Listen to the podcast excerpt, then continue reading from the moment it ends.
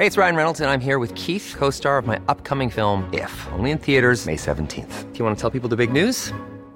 All right, I'll do. Sign up now and you'll get unlimited for $15 a month in six months of Paramount Plus Essential Plan on us. Mintmobile.com slash switch. Upfront payment of $45 equivalent to $15 per month. Unlimited over 40 gigabytes per month. Face lower speeds. Videos at 480p. Active Mint customers by 531.24 get six months of Paramount Plus Essential Plan. Auto renews after six months. Offer ends May 31st, 2024. Separate Paramount Plus registration required. Terms and conditions apply if rated PG.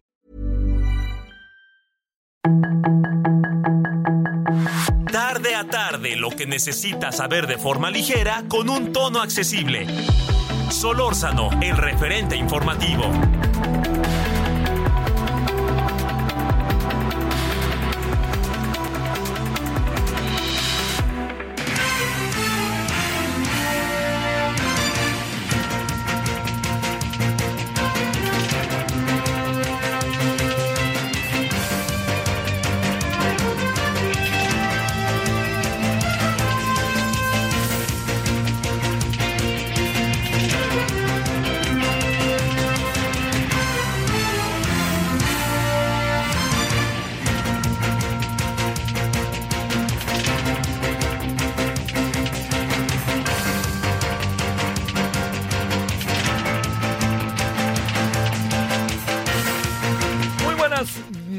Tardes, noches. Aquí andamos cerrando la semana 6 de octubre del 2023. Espero que haya pasado hasta ahora un buen viernes.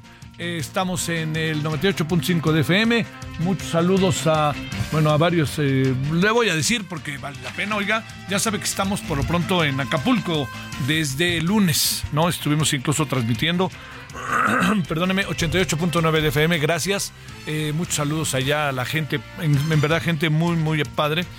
Y también ahí sumemos que estamos con Chilpancingo en el 94.7. Entonces hay una cobertura bastante, bastante atractiva para el trabajo radiofónico, tanto local como el nuestro de carácter este, desde la Ciudad de México. Bueno, le cuento que estamos en la Ciudad de México 98.5 de FM, en Guadalajara 100.3. Ahí viene ya la FIL de Guadalajara, por cierto. ¿eh? Bueno, todavía falta, ¿no? Eh, Sí, como un mes y semanas. Y vamos a hacer ahí varias cosas que ya le estaremos contando. Eh, en Monterrey en el 99.7 de FM, Oaxaca 97.7, no, perdón, Monterrey 99.7, Oaxaca 97.7.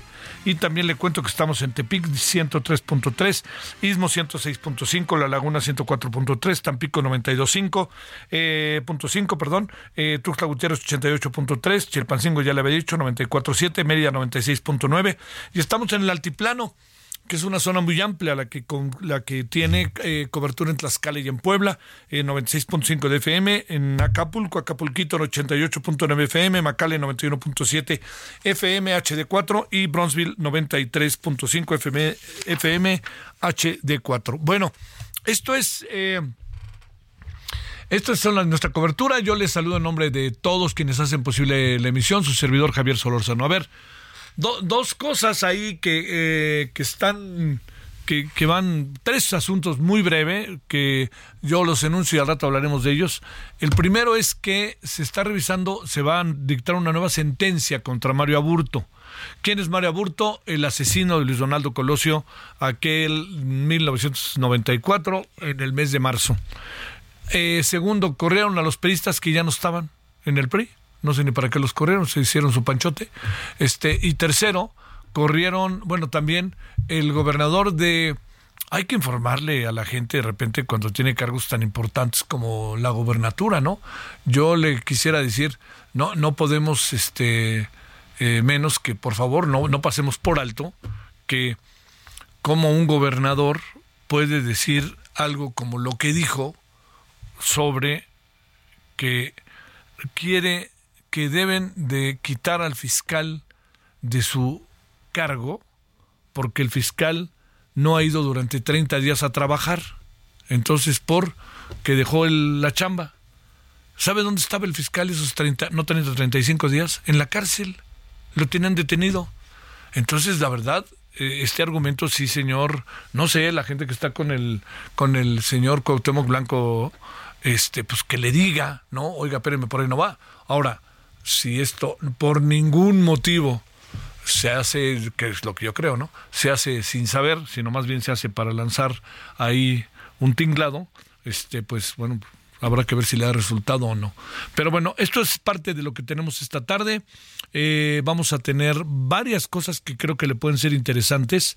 Eh, vamos, este, vamos a hablar de, este tema que ahí se lo voy poniendo en, en, en, la mesa, lo voy colocando en la mesa, si usted me, me permite, eh, que es el hecho de, eh, de que por una parte se reconozca que México sí tiene laboratorios del fentanilo y por otra parte se niega categóricamente.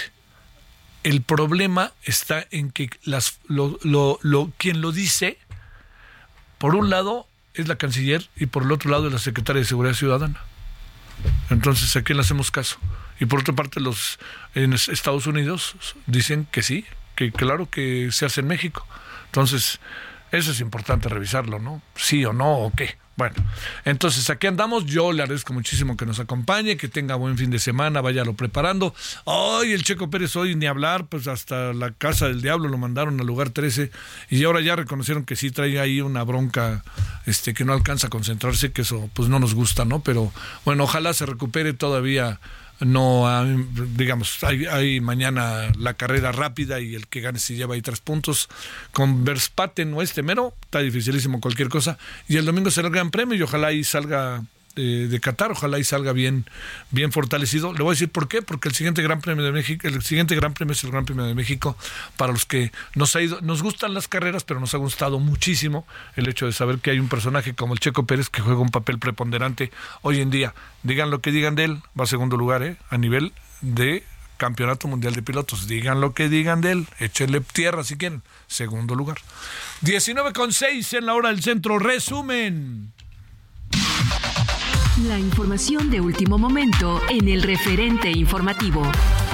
Un autobús con 55 migrantes volcó en el kilómetro 88 de la autopista Oaxaca-Coagnopalan durante la madrugada. El accidente dejó al menos 18 muertos y 27 heridos, informó la Fiscalía del Estado. La mayoría de las personas eran de origen venezolano y el vehículo era de una línea de transporte regional.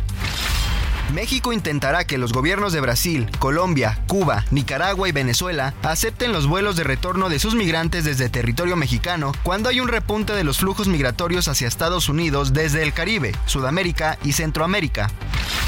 El gobierno estadounidense ha deportado a 17.000 individuos desde mayo, declaró Blas Núñez Neto, encargado de la política fronteriza del Departamento de Seguridad Nacional. Se informó que México acordó seguir aceptando hasta 30.000 deportados de Cuba, Haití, Nicaragua y Venezuela al mes, tras la expiración del título 42, siempre y cuando Estados Unidos siga aceptando el mismo número de migrantes de esos cuatro países en el marco de una iniciativa de patrocinio lanzada en enero. El presidente Andrés Manuel López Obrador se subió esta mañana al tren Maya para realizar el segundo recorrido de supervisión a bordo del primer convoy fabricado por Alstom. De igual manera, el mandatario informó que el 15 de diciembre se va a inaugurar una primera parte del tren Maya de Palenque a Cancún y para febrero de 2024 se abrirá toda la ruta de 1.554 kilómetros. Antes de que termine el mes de octubre, estará listo el primer tramo de obras de rehabilitación de la línea 1 del metro, reiteró el jefe de gobierno Martí Batres. Asimismo, adelantó que en noviembre comenzarán las obras de renivelación de un tramo de la línea 9 del metro que corre de Pantitlán a Tacubaya. El exalcalde de Leonardo Bravo en Chichihualco, Guerrero, el priista Ismael Cástulo Guzmán, fue asesinado la mañana de este día en un ataque armado. De acuerdo al reporte policiaco, alrededor de las 9 de la mañana, cuando el exalcalde viajaba en una camioneta de redilas junto con otras cinco personas, fue atacado a balazos. Claudia Ruiz Massieu, senadora sin partido, aclaró que el PRI no puede expulsarla porque ella ya había renunciado a su militancia. El jueves por la noche, el PRI expulsó a los peñistas Miguel Ángel Osorio Chong, Nubia Mayorga, Erubiel Ávila y José Carlos Ramírez Marín, entre otros. Por el temor a que pudiera fugarse, Rogelio M., presunto implicado en la desaparición de Roberto Olmeda Cuellas, Diego Lara Santoyo, Uriel Galván, Jaime Miranda y Dante Hernández, ocurrida el pasado 11 de agosto en Lagos de Moreno, fue trasladado del Centro Integral de Justicia Regional Altos Norte al reclusorio metropolitano de Puente Grande en Tonalá. Sus comentarios y opiniones son muy importantes. Escribe a Javier Solórzano en el WhatsApp 5574 50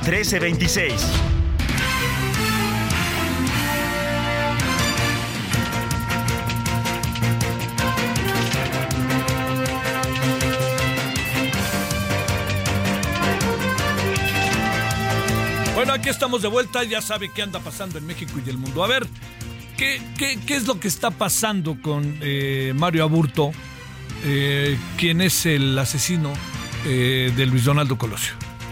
Bueno, primero hay, hay variables que yo creo que es importante entender, más allá de la inevitable especulación que concita el que vayan a revisar la sentencia, la cual seguramente cambiará, seguramente cambiará.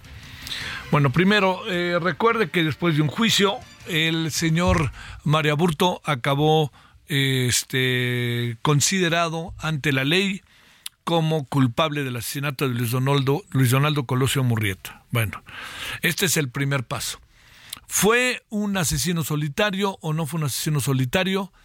Eh, todo indica, todo indica que fue un asesino solitario. No hay, no hay testimonios que puedan mostrar hasta ahora lo contrario, ¿no? Este, eh, hay una, este, hay un, digamos, eh, eh, hay la, explicaciones respecto a por qué las balas entraron por dos lados y una de las explicaciones más acabadas es que al primer balazo Luis Donaldo Colosio se dobló y ahí entró el segundo balazo como si entraran de dos lugares diferentes, pero se debió a que él se dobló inevitablemente ante lo que, lo que sucedió. Eh, ese es lo primero.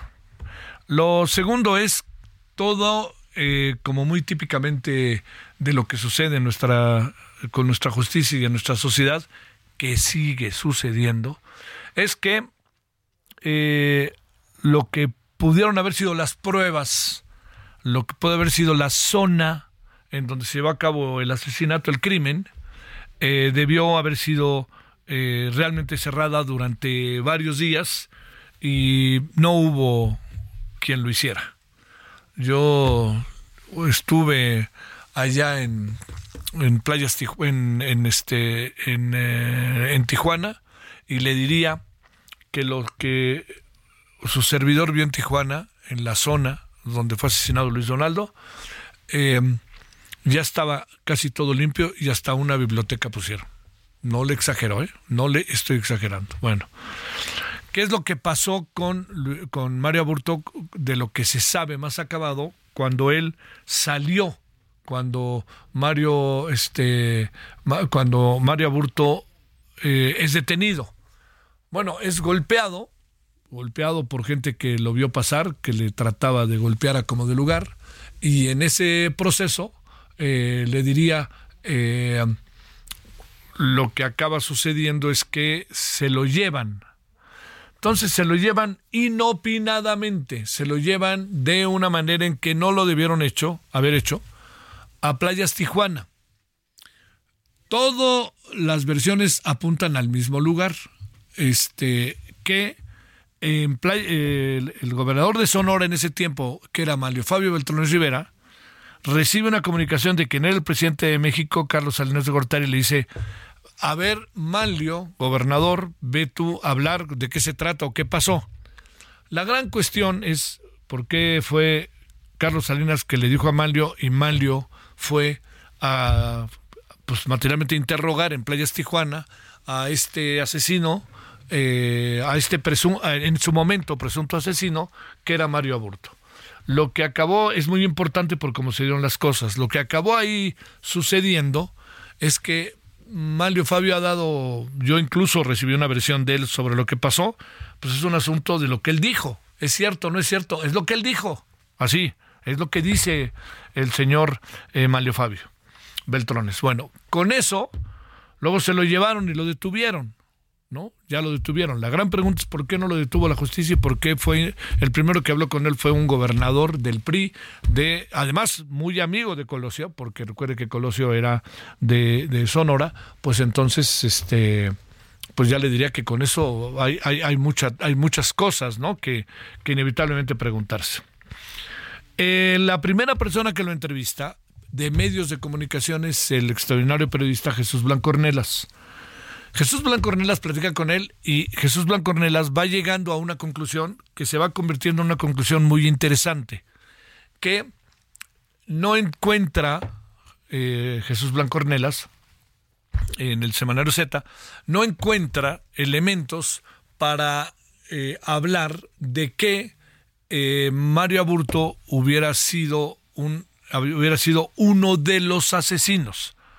El que dice, lo que dice el señor este, Jesús Blanco Ornelas y muchas evidencias antes, durante y después de esa conversación apuntan a que hubo una sola persona que pudo haber sido ayudada para acercarse. Esas son elementos que si hubo ahí un este que hubo una especie de que se hizo una, una vigilancia tipo diamante, ¿no? Así para que él pudiera estar ahí. Eso no, no, no queda claro porque incluso hubo gente detenida, eh, responsabilizada de ello. Entonces, hasta ahí la historia es lo que sabemos. Se fue muy manoseada la, el proceso eh, judicial. Eh, pusieron a, a procuradores del caso, a gente que se encargaba del caso, algunos de ellos identificados directamente con la familia de Luis Donaldo Coloso, Colosio y los cuales su esposa Ana, este, Ana Laura dio, dio este, el visto bueno de que fueran ellos. Eh, se, se, le marcó una sentencia en función de las responsabilidades que tenía. Eh, al fin y al cabo, todo eh, se quedó establecido en que asesinó a una persona adquiere qué dimensión que la persona que haya asesinado sea un candidato a la presidencia de la República o no, yo le diría primero y antes que nada, asesino a una persona. Entonces, con alevosía y ventaja. Entonces, lo que se hizo fue que el señor, eh, eh, los jueces, el juez determinó una condena. Una condena que fue apelada una y otra y otra vez. Eh, a mí me cuesta mucho trabajo eh, como poder identificar exactamente, a pesar del paso del tiempo, todos los detalles de lo sucedido. Pero me queda muy a la vista, he podido participar en mesas redondas, hasta en películas, y yo platiqué con Mario Aburto, me queda muy a la vista que lo sucedido es que Mario Aburto es el asesino de Luis Donaldo Colosio. Y creo que le voy a decir algo, a veces lo reconocía y a veces no lo reconocía, que eso es algo que incluso ya con la sentencia a sus espaldas. Estuvo en la cárcel eh, de alta seguridad mucho tiempo, eh, solo, su vida fue muy difícil, muchas veces platiqué con, psicólogos, este, incluso con algunos guardias, estaba solo, tenía 10 minutos que le daba la luz y ahí estaba encerrado todo el tiempo. Después de lo que había hecho, pues era una era, era parte del castigo que la sociedad le daba a quien había asesinado a una persona de la manera en que lo hizo, en donde se junta la variable de quién es la persona a la que asesinaron. Ahora hay la idea de que haya una... se revise la sentencia. Eh, María Burto ha tenido un comportamiento eh, regular. Eh, no ha dicho nada más, nada más de lo que en una ocasión le ha dicho a uno y a otro y a otro. Le digo a mí, le voy a contar porque lo he contado, pero déjeme plantearlo de nuevo. Es una historia que tiene una, pues tiene como muchos elementos que yo consideraría extraños, singulares. Para entrevistar a Mario Aburto, la única manera que había era que yo tomara una llamada y que su familia me permitiera hablar con él con los 15 minutos que tenía eh, una vez a la semana para eh, entrevistarlo. Entonces eh, pudimos convencer a la prima, su servidor de Mario, que hablaba con ella, y le dije, mira, hagamos una cosa, dame siete minutos. Con siete minutos tenerlo, escucharlo, hablar con él, a ver qué nos dice. Entonces hablamos siete minutos, trabajamos en MBS, por cierto. Entonces hablamos los siete minutos y en esos siete minutos, en lo que primero nos identificamos, ¿quién eres tú? Él me identificaba quién eres. Ah, sí, ya sé quién eres, estás, estás. Eh, me decía incluso que me había visto en la, hace tiempo en la televisión, cuando su servidor estaba en Imevisión, eh, y que luego se convirtió en TV Azteca. Y entonces esto nos llevó un minuto y medio, dos, ¿no? Entonces, de, de dos minutos, de siete minutos ya nomás teníamos cinco, ¿no? Entonces le di, la primera pregunta que le hice fue, le dije, Mario, ahí está, por, por ahí en MBC, en, en MBC deben de tener la entrevista. A ver, Mario, ¿tú asesinaste a Luis Donaldo Colosio? Dijo, no, claro que no. Le dije, Mario, hay, ni lo dejé hablar, no le dije, Mario, hay fotografías, hay evidencias, hay grabaciones, todo. Tú traes una pistola en la mano. ¿Cómo es posible que no fueras? No, no, no, yo no fui. Le digo, oye, ¿a qué distancia te encontrabas de Luis Donaldo Colosio? Pues como a 15 metros. Le digo, pero ¿cómo a 15 metros, hombre? Se te ve casi pegado al candidato Colosio. Me dice, no, no, no, que no sé qué. Entonces, ya iban cuatro minutos, casi cinco. Uno voltea a ver el reloj y entonces volteé a ver a la prima y le digo, déme un minuto más. Me dio un minuto más, muy generosamente. Le digo, a ver, pero entonces, ¿quién lo mató? No, yo no sé. No, no, no, a ver, Mario. Es difícil que alguien pueda hablar contigo. Yo estoy teniendo la oportunidad de hacerlo. Entonces te pregunto, ¿qué fue lo que pasó exactamente? No sé, las bolas, pasó esto, pasó lo otro. Y entonces al final le dije, oye, pero todas las evidencias están ahí. Estás tú en la cárcel. Ya te sentenciaron. Te la vas a pasar toda la vida en la cárcel. Pues sí, pero yo no fui. Y entonces ya nos íbamos despidiendo. De, de la verdad que fue muy frustrante. Ya nos íbamos despidiendo porque acuérdese que tiene nomás 15 minutos para hablar. A los 15 minutos le cuelgan a Mario Aburto y a quien sea, ¿no? Bueno, y entonces le digo, a ver, Mario, una última pregunta. Si no lo mataste tú, ¿quién lo mató? Tú estabas ahí, pudiste ver algo, ¿no? Bueno, yo sí vi. Bueno, ¿y a quién viste o qué viste? ¿Por qué no lo usaste en tu defensa? No, pues sí lo sé, pero no, Mario. Tengo aquí lo que tú dijiste en tu defensa y le dije, tú dijiste que este, que, que estabas ahí, que no sé qué, y te demostraron que tú habías disparado. Y dice, bueno, sí me demostraron, bueno, bueno, no sé, ¿no? Puf, ya sabe, cuando empieza eso. Le dije, bueno, Mario, ¿sí o no? Me dice, bueno, oiga, muchas gracias. No, no, no, las gracias soy yo. Bueno, ¿sí o no, Mario? ¿Sí o no? Tengo 30 segundos, nomás dime sí o no. Te prometo que yo haré, la, será, será textual íntegro lo que tú me dijiste, lo que me estás diciendo, lo que me está, lo que me está diciendo, nos hablamos de usted. Y me dice, pues mire, ya se sabrá algún día, pero yo no fui, pero bueno, mire, pasaron muchas cosas. Dentro de las cosas, ya sabe, 20, 20 15, 14. Le dije, dentro de las cosas pasaron. De nuevo te pregunto, le pregunto, ¿fue usted o no el asesino de Luis Ronaldo Colosio? Y dijo, yo creo que ya no le puedo contestar más. ¿Sí o no? Dijo, ahí lo dejamos. Y colgó. Bueno, no colgó, entró la prima que de siete minutos ahora tenía seis, este, yo me, quedé con ocho, y habló con ella, ya que habló de la familia, yo escuché la conversación, incluso escuché lo que Mario Aburto decía, y al minuto quince, ¡pac! Ya se va a acabar, ya se va, ¡pum! Y se acabó. Bueno, eso es parte de una historia que a otros tienen también, que a lo mejor pudieron hablar con él. Yo creo que la gran historia es la de, sin duda, la de Jesús Blancornelas. Pero lo que viene ahora nomás para cerrar, porque me parece importante, es por qué este gobierno en particular ha tenido tanto interés en que se revise el caso María Burto.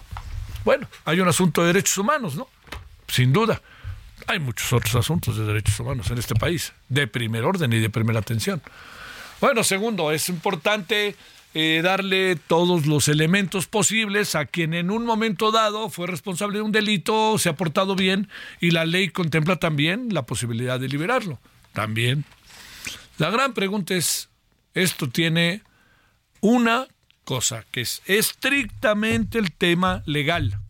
Si tiene las condiciones para revisarse la sentencia y que sea menor los años de los cuales originalmente 45 había quedado. Eso es lo primero. Si eso está en el marco de la ley, hablar. Pero segundo, ¿qué se quiere hacer con esto?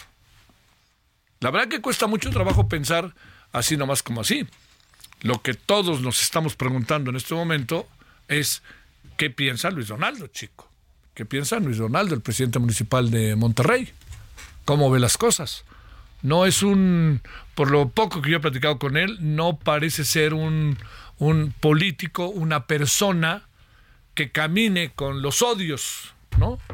Sí camina con la abierta distancia con el PRI, lo ha dicho una y otra y otra y otra vez. Con el PRI nada, así ni a la esquina, como diría el señor que dirige el este el señor que dirige la, el movimiento ciudadano. Pero bueno, le podríamos ahí dejarlo y decir veremos qué pasa en el marco legal. Que no hay que perderlo de vista, ¿eh? si procede su liberación, que proceda su liberación y listo, y que lo manden a algún lugar para que no lo volvamos a ver, porque ya muchas cosas despierta este hombre. Pero segundo, si por otra parte, en el fondo hay un asunto que tenga que ver directamente con todo el refuego político, simple y sencillamente, señores, qué poca, bueno, qué perversidad tan, tan ruin, ¿eh? Pausa. El referente informativo regresa luego de una pausa.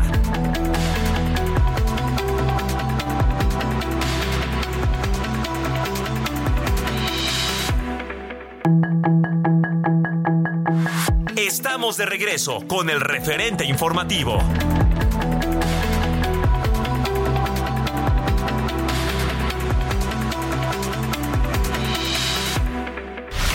En el referente informativo le presentamos información relevante.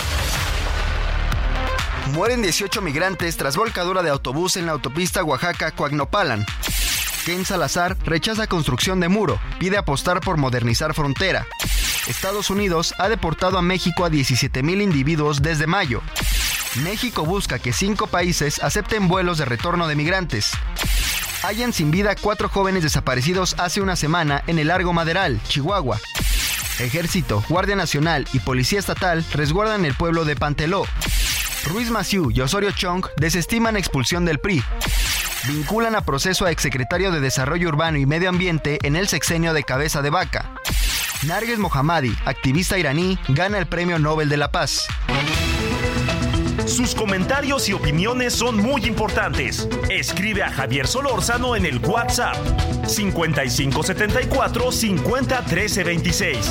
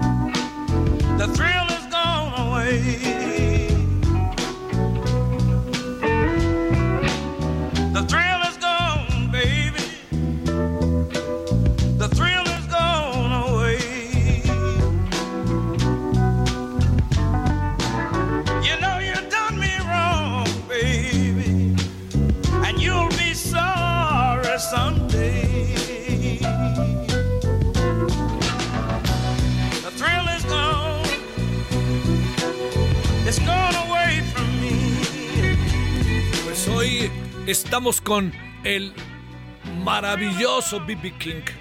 ¿Qué, personaje este, ¿no? Y cómo se construyó en torno a él todo un estilo y toda una imagen, ¿no? Padrísimo el B.B. King. The thrill is gone. La pesadilla o todo eso se está yendo. Eh, bueno, le quiero decir que tiene más de 50 discos y 15 premios Grammy. Que yo entiendo eso de los premios Grammy. Siempre me gusta pensar, eso de los premios, ¿para qué sirve, no? Este, pero bueno, pues, pero pues digo, son reconocimientos, pero son subjetivos, ¿no? Muy subjetivos. Pero al fin y al cabo, si hay consenso, eso crece, hace crecer mucho eh, la entrega de un premio, ¿no? Pero a ver, por ejemplo, con el cine pasa mucho, ¿no? ¿Qué película gana el Ariel? Y entonces cuando ganó una película el Ariel uno dice, no, debe haber ganado otra, otra. Bueno, si hay consensos, eh, eso camina. Pero también hay criterios. ¿Qué se ve, qué no se ve, qué no se ve? Por ejemplo, se selecciona una película para un festival de cine. ¿Y hay cuántos quiere? ¿100? Buah, ¿Más? Cada país manda, cada cineasta, ella y él mandan todo lo que pueden. Yo no sé pero cómo es posible. Y luego ya viste la que ganó y ve la mía. Es, eso es inevitable, ¿no? Es inevitable. Bueno, este, por cierto, ya viene uno de los festivales de cine más interesantes, hablando de, de el Festival de India, de la India, ¿eh? que ya sabe que ahí es donde se produce más cine en el mundo. Ya lanzó su convocatoria, ya está la selección de películas y ya está sé cuáles están. Hay una de México, por cierto, ¿eh? una película mexicana ya fue seleccionada al eh, ya fue seleccionada al, al Festival de Cine de la India y está en la selección oficial. Ojalá le vaya bien. Ya luego le contaré cuál es. No estoy en posibilidad todavía de decirlo, pero ya sé cuál es. Y ya está vi la invitación, que eso está bonito. Bueno, vámonos a las 19 con tre- Bueno, y por cierto, esa misma película que le estoy diciendo, así se lo digo, no me lo va a creer. Creo que sale hasta Román. No es mentira, ¿eh? ¿Es mentira, Román? ¿O no? Y creo que sale hasta el Heraldo. No es mentira, ¿eh? No es mentira usted decir a este güey está echándole aquí este crema a sus tacos ni más. Sí, así como le digo. La película seleccionada de México para el Festival de Cine de la India sale Román García y sale el Heraldo de México. Ah, que qué, que qué, lo duda. Ya le contaré después. Todavía no estoy en posibilidad de decirlo a detalle. 19 con 35 en la hora del centro.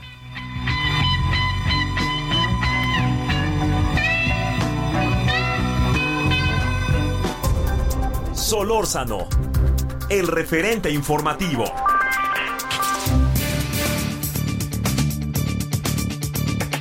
Bueno, con enorme gusto saludamos a Natasha Uren. Uren, eh, mi querida Natasha, antes que nada te saludo. ¿Cómo has estado? Hace tiempo que no hablábamos, Natasha. ¿Cómo te ha ido? Un ratote, mi querido Javier, qué gusto estar contigo y tu vasto auditorio, como siempre. Bueno, Muchas pues, gracias por la invitación. Luego resulta que me mandas ahí buscapiés y yo de inmediato los agarro, no los puedo dejar ir, ¿no? Pero bueno, oye Natasha, a ver, eh, primero, eh, a ver, vamos a, vamos a, a lanzar tres temas, ¿no? De lo que hemos estado conversando. Eh, Perfecto. Primero, eh, 17 mil individuos desde mayo, 17 mil migrantes desde mayo han sido deportados a México. Este, ¿Son muchos, son pocos? ¿O qué piensas de eso para empezar?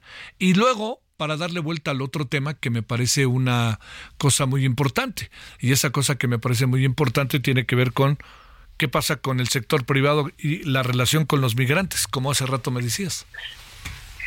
Pues puestísima, porque me parece un tema importantísimo. Más allá de si 17 mil migrantes nos los han regresado por este limbo y este impas que tenemos de, de, de los acuerdos de quédate en México, veamos los números como van. ¿no? Ver. México traemos 112 mil solicitantes ante la Comar de Refugio. Esto es gente que no se quiere ir, se quiere quedar en México, porque la situación en su país es totalmente insufrible invivible, y no importa si es Estados Unidos o es México, pero la realidad es que no quieren regresar a sus países de origen. Mientras tanto, en Estados Unidos han solicitado 122 mil en lo que va del año, de los cuales Estados Unidos solamente ha dado refugio a 60 mil. A nosotros las no- los números nos juegan ahí medio raro porque nos dan este número de 112, pero no nos han dicho a cuántos les hemos dado de la venia de- del refugio. Y eso me parece que es muy importante. Pero esto nos lleva a otro tema que se cruza ya con la parte empresarial, que es la que me pareció más interesante de todo este tema. Cuando estuve revisando qué pasó en el CEO Mexico Dialogue, los empresarios, el tema más importante que salió de este diálogo de empresarial entre México y Estados Unidos, más allá de si el nearshoring o no, y que es nuestra oportunidad histórica, fue el tema de migración.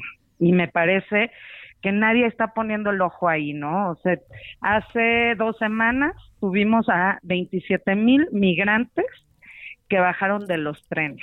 Pero ¿por qué los bajan de los trenes? Y si tú te acuerdas, Javier, y no me vas a dejar mentir, hace cinco, seis, ocho años es cuando escuchábamos estas grandes historias de las patronas, echándoles comida a los que iban en, eh, en la bestia, y de repente como que se cayó esa noticia, ya no sabíamos mucho qué pasaba Ajá, ajá. o cuánto estaban viajando. Porque la realidad es que muchos estaban cruzando el territorio en camiones, en trailers. Hay un hay un hay un, un nexo que no quieren dar números o no sabemos los números, pero que están utilizando transporte de carga para cruzar a migrantes del otro lado. Y esto, obviamente, si yo soy empresario, pues me afecta mi carga. Yo no quiero que el crimen me esté metiendo a 20, a, no 20, 40, a veces hasta 100, 200 migrantes en la caja de un tráiler. ¿Qué ha sucedido? Aparece el y nos dice, los estamos rescatando, los auxiliamos. Y la realidad es que lo que lograron es que en lugar de rescatarlos y auxiliarlos, se suban a los trenes. Por eso es que Ferromex detuvo operaciones el 27. Y nadie quiso hablarlo como un tema de empresarios. Y eso es lo que a mí me, me salta mucho, ¿no? Y el gran problema que yo desde mi lado como experta en migración y como estudiosa de la migración me tiene en shock es, ¿y los presidentes municipales? Ayer hubo un diálogo muy importante en Palacio Nacional donde el mayor tema era la migración y sin embargo yo no vi a un solo presidente municipal ni hablando del tema ni invitado a la mesa. Yo incluso ayer estuve con un presidente municipal que no lo voy a delatar, pero se nos cruzó el tema de qué se habrá hablado en la frontera. Era un presidente municipal de las ciudades que tienen mayor conflicto migratorio, pero nunca salió en la conversación que habrán hablado en Palacio Nacional. Entonces, acá estamos dejando excluidos a dos actores fundamentales, que son los de gobiernos de primer contacto y los propios empresarios. Lo que sí sabemos es que los empresarios ya están cansados, que les está afectando el comercio y entonces el único mensaje con el que salieron del diálogo eh, binacional fue una frontera segura, ágil, legal y transparente. Todo esto se engloba en el marco de la migración, no solamente en el marco del fentanilo. Y eso es lo que me parece bien delicado, que en muchos medios hablaron sí de migración y hablaron del muro, pero nadie realmente está tocando, a ver, qué está pasando en estas ciudades fronterizas, cómo es que el crimen está cruzándose no solamente por la parte de las drogas, de fentanilo, de la crisis que tienen los Estados Unidos, sino también cruza con nuestro tema migratorio. ¿no? Y, y, y la realidad es que es preocupante. Yo no sé si te acuerdas, pero habían dicho que después de la crisis de Ciudad Juárez, cuando mueren los 40 migrantes, iba a haber toda una reformulación de la política migratoria. Encabezada por el padre Solalinde, ¿no? Y todo eso. Así es, y ya pasaron más de cuatro meses y no tenemos noticias, no vemos un plan claro, no vemos a los actores en la mesa, entonces, pues me parece que es un tema que tenemos que tratar definitivamente y es el momento, es ahora o se nos va a desbordar mucho más de lo que nos estamos imaginando. ¿Qué anda pasando en todo esto? Es más que, que, necesario, Natasha, detenernos. ¿Qué anda pasando con el sector privado? ¿Qué anda pasando con los dueños de los comercios en la frontera norte? ¿Qué anda pasando con los empresarios de la frontera sur? No le hemos pasado hablando de gobiernos y eso, pero nos hemos, digamos, no, no, no sabemos qué ha pasado con las economías o qué es lo que sucede o qué tanto se ponen de acuerdo para algo, ¿no? Yo, o sea, desde mi punto de vista y mi opinión, uno de los temas que aquí está faltando es que realmente sentemos a los actores a que nos pongamos de acuerdo a hacer un programa de inclusión. Mientras nosotros no estemos regularizando a estas comunidades o a estas personas que hay una parte que se quiere quedar y sigamos haciendo un cuello de botella, entonces el único que se beneficia de este tema es el crimen organizado. Sí. Porque se convierte en un tema ilegal. Mientras que, ¿qué sucedió? Por ejemplo, Ciudad Juárez arrancó con una, con mucha disposición. Arrancó, no sé si te acuerdas, con este primer albergue que se llamaba Eleonora Vicario. Sí. Pero Eleonora Vicario, lo que es muy interesante es que abarcaba desde los cuatro ejes. Entonces, dos empresarios entraban, entraba la presidencia municipal, o sea, el gobierno más local, el gobierno estatal y el gobierno federal, con Secretaría del Trabajo. Y entonces fue muy interesante, y con la COMAF, fue muy interesante ver cómo se iban, ¿no? Este, acomodando, ¿no? Este, cómo se iban aglutinando, ¿no? una respuesta a las, a, las comunidades, ¿no? Y creo que eso, ese modelo no se ha vuelto a replicar. Y si tú te das cuenta, a ver, sí vamos a tener nearshoring, sí vamos a tener el tema de las maquiladoras y necesitamos mano de obra. Y tenemos gente dispuesta a poner esa mano de obra, pero mientras no los legalicemos, mientras no les demos los papeles, mientras no les demos un, un, piso parejo para poder buscar esas, esas chambas, esos trabajos, pues el problema nada más se vuelve un cuello de botella y va a suceder como ayer me dijo el presidente municipal cuando le propuso, oye, hagamos un foro con sociedad civil, eh, empresarios, ta, ta, ta, y me dice, ¿para que se vayan? No, a ver, no se van a ir. No se van a ir, claro. A ver, oye, ¿Qué tiene déjame... Estados Unidos?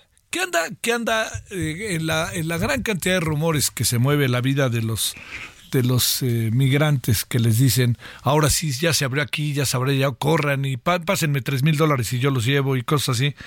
Este, te pregunto, ¿qué anda pasando con estas estampidas particularmente que se han visto y han sido muy, eh, han sido muy visuales, diría yo, ¿no? Han sido muy, están como en todos lados, ¿no? Que se, lo que ha sucedido en Tijuana y en Ciudad Juárez, eh, que se han convertido como en, en- en- en elementos eh, que están como en todos lados, ¿no? Como, eh, como que todo el mundo habla de ellos suponiendo que se está pudiendo cruzar. Virales, ¿no? A ver, pues es que de, de primera instancia, como son muchos, pues uno pasa la voz y dice, mira, por acá vamos a cruzar y entonces, pues la necesidad llama. Y los que están muy dispuestos a cruzar, pues van a intentar cruzar al costo que sea y por eso vemos estas imágenes arriba de la barda, arriba, ¿no? Sin embargo, la realidad es, no estamos viendo los números que están pasando por todo el país. Digo, la Ciudad de México trae 21 mil solicitudes de migrantes. Tú no me vas a dejar mentir, Javier. Los que vivimos en la capital y vamos a la colonia Juárez, bueno, lo que es el Giordano Bruno, lo que es las calles aledañas. Hoy estuve por ahí, cerca del Senado, pero se han vuelto como unos fantasmas que nadie ve, como si no existieran. ¿no? Y entonces llegas también incluso a Viaducto y Tlalpan y ves familias con chiquitos, pues ahí pidiendo a ver qué pueden sacar. Y la realidad es que no estamos desarrollando proyectos de inclusión y no estamos desatorando el cuello de botella. Entonces, claro que se hacen estampidas, se hacen rumores, se cree que, pues tal vez, ¿no? Te dicen, no, es que por Matamoros no vas a poder cruzar, pero vete a Piedras Negras y ahí hay todo, o sea, hay toda una red de crimen que está preparada y está lista para recibirlos y dice, véngase para mi reino. Y no tardamos en oír otra un- otra masacre como la de San Fernando. Sí, sí, sí. O Eh, seguramente ya pasó y no estamos enterados. O nos vamos a enterar, ¿no? Ya Así pasó y nos vamos a enterar o está pasando.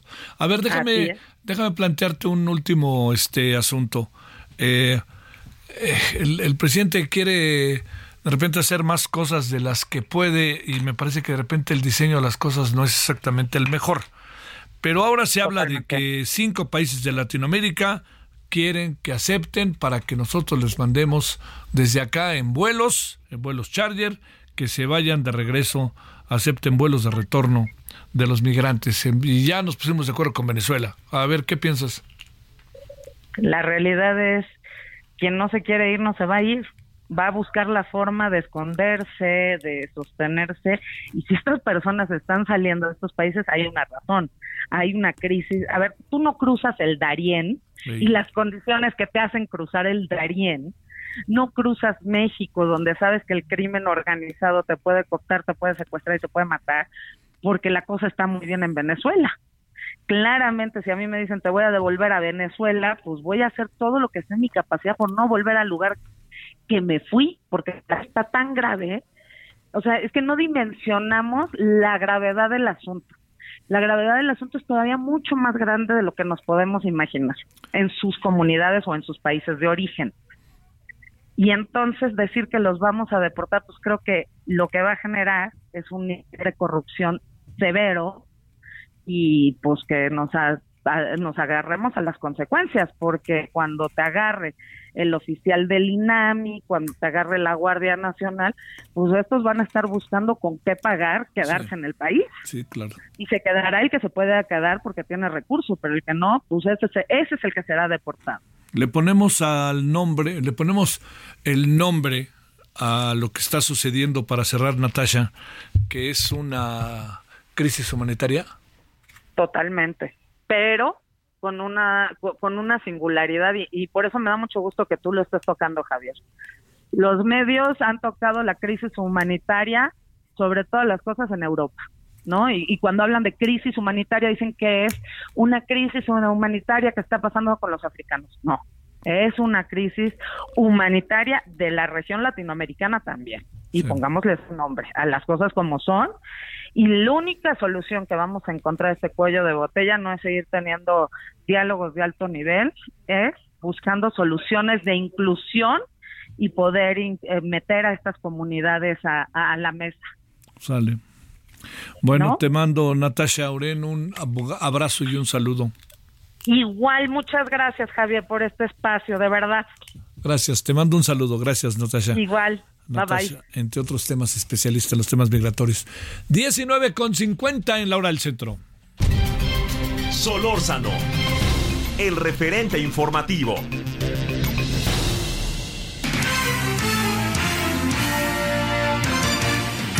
Hablando de, hablando de, fíjese lo que pasó hoy en la carretera Oaxaca-Tehuacán. Fíjese nada más lo que pasó. Adelante, Karina García. Gracias, Javier. Muy buenas noches. Pues informarte que en la madrugada de este día se suscitó un accidente en la supercarretera 135 de Oaxaca, México, donde volcó un autobús de la línea Ecoenlace con placas de circulación del estado y con 55 personas a bordo. Comentarte que de acuerdo a la Fiscalía General del Estado de Oaxaca, pues son 16 personas las fallecidas, 13 personas adultas y tres menores de edad originarias de Venezuela y Haití, aunque pues en los primeros minutos después de registrarse este hecho se había mencionado que eran 18 pasajeros los muertos, hasta el momento la fiscalía confirmó y corroboró que son 16 personas. En este hecho también resultaron heridas 27 eh, personas, 9 menores y 18 personas adultas, todas ellas originarias de Venezuela, los cuales fueron trasladados al Hospital General de Tehuacán, allá en Puebla. Y es que, de acuerdo a los datos reportados por la Guardia Nacional, el vehículo salió de aquí, de eh, San Sebastián Tutla, municipio cercano a la capital oaxaqueña, alrededor de las 20 23.30 horas del el 5 de octubre. Sin embargo, el accidente ocurrió el 6 de octubre a las 5 horas en el kilómetro 88 de esta carretera mencionada. Y pues bueno, comentarte que las autoridades están en la identificación pues de los cuerpos, los cuales fueron llevados al servicio forense de la Fiscalía General de Oaxaca, eh, por supuesto, para su identificación. Eh, es el reporte. Karina, eh, ¿es la carretera que te lleva a la Ciudad de México, es una carretera en buen estado, si es la que digo, o es una carretera que es estatal o federal? Es en la carretera federal eh, Javier, a la altura del kilómetro 88, como ya lo comentaban las autoridades, y pues bueno, también realizan estas investigaciones para determinar cuál fue la causa de la volcadura. Híjole, híjole. Y nadie ni quien se diera cuenta, ¿verdad? De que es. ese era el camión que llevaba migrantes sin la más mínima vigilancia, ¿no? Así es, sin embargo, comentarte, Javier, que este camión habría salido de este centro eh, migratorio que se instaló precisamente para resguardar a estas personas de otros países, a los centroamericanos, que cruzan precisamente por el estado para llegar a cumplir su sueño americano y pues desafortunadamente eh, pues eh, se, se ha dicho, se ha mencionado también por parte de las autoridades que fue una falla mecánica, sin embargo aún no está confirmado. Te mando un saludo, muchas gracias, Karina. Gracias, buenas noches. Gracias. Bueno, vámonos eh, a una pausa. En la noche vamos a tener ahí eh, en televisión algunos asuntos que estamos tratando. Vamos a hablar en la noche con el, doctor Tonatiu Guillén. ¿no? Para, para darle una mirada más al tema migrante. Fíjese, le dedicamos media hora al tema migrante, lo hemos dedicado siempre y estamos atentos, pero una tras otra, tra- uno tras otro, tras otro, tras otro reporte de lo que anda pasando. Yo creo que eso es muy importante. Bueno, vamos a hablar de eh, eh, en la noche de, las pulgas, las chinches. Le digo, bueno, vamos a hablar de las chinches. Fíjese nada más, a ver, ayúdeme a entender. Ayúdame a entender, a ver qué nos dice la UNAM antes de irnos a la pausa. Dice la UNAM que ha investigado, que ha echado todo el DDT que se pueda, ha estado al tanto de todo. pero que nomás encontró una. No me diga, hombre, por Dios. Bueno, pero ahora también aparecieron chinches, ¿sabe dónde? En París. Ya estamos muy internacionales, ¿no? Digo, ahora sí. No, no, a ver, ¿qué, qué pasó hoy exactamente? Es uno de los dos de los temas que tenemos para hablar de todo lo que ha pasado. ¿Qué otro tema tendríamos ahí? Ah, el fentanilo. ¿Producimos o no producimos? Vámonos a la pausa.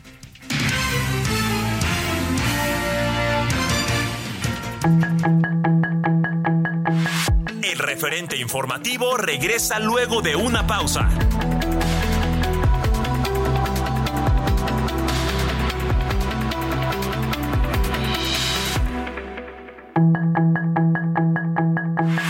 Estamos de Hey, it's Ryan Reynolds, and I'm here with Keith, co star of my upcoming film, If, only in theaters, May 17th. Do you want to tell people the big news? All right, I'll do it. Sign up now and you'll get unlimited for $15 a month in six months of Paramount Plus Essential Plan on us. Mintmobile.com slash switch. Upfront payment of $45 equivalent to $15 per month. Unlimited over 40 gigabytes per month. Face lower speeds. Videos at 480p. Active Mint customers by 531.24 get six months of Paramount Plus Essential Plan. Auto renews after six months. Offer ends May 31st, 2024. Separate Paramount Plus registration required. Terms and conditions apply if rated PG. Regreso con el referente informativo.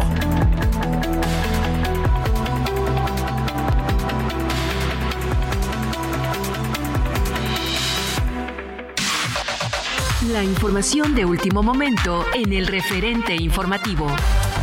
Mario Aburto Martínez, homicida confeso del ex candidato del PRI Luis Donaldo Colosio, podría ser liberado en marzo del próximo año, debido a que un tribunal colegiado invalidó la pena de 45 años de cárcel, por lo que deberán dictarle una nueva sentencia por homicidio conforme a lo establecido en el Código Penal de Baja California, que establece una pena máxima de 30 años de prisión.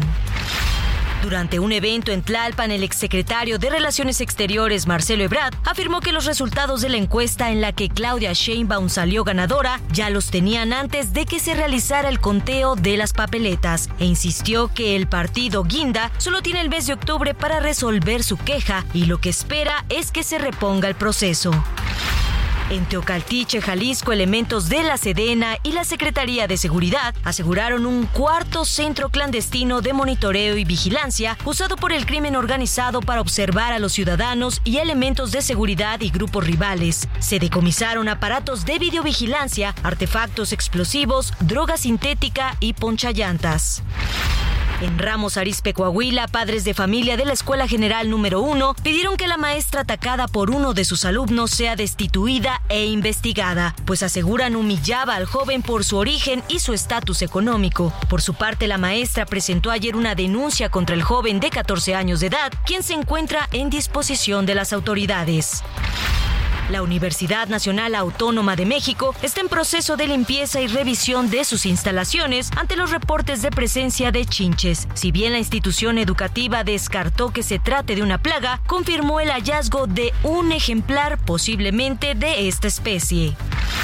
Al presentar el quinto informe de labores, el jefe de gobierno Martí Batres adelantó que el primer tramo de rehabilitación de la línea 1 del metro de Salto del Agua a Pantitlán abrirá operaciones antes de que termine octubre y se iniciarán trabajos del tramo 1 de la línea 9 en noviembre próximo. La gimnasta Simone Biles, cuatro veces ganadora de medallas de oro olímpicas, se convirtió este viernes en la gimnasta más condecorada de la historia al ganar su medalla número 34 en el Campeonato Mundial de Gimnasia Artística en Bélgica, con lo cual alarga su reinado de dominio sin precedentes. El premio Nobel de Paz fue otorgado a la activista iraní Narges Mohammadi, que se encuentra encarcelada en Teherán acusada de acciones contra la seguridad nacional y propaganda de Estado. La periodista de 51 años se ha dedicado a la defensa de los derechos de género, oponiéndose al uso de un velo en lugares públicos. En una declaración hecha pública tras el anuncio del Nobel, Mohammadi afirmó que nunca dejará de luchar por la realización de la democracia, la libertad y la igualdad. Sus comentarios y opiniones son muy importantes. Escribe a Javier Solórzano en el WhatsApp 5574 50 13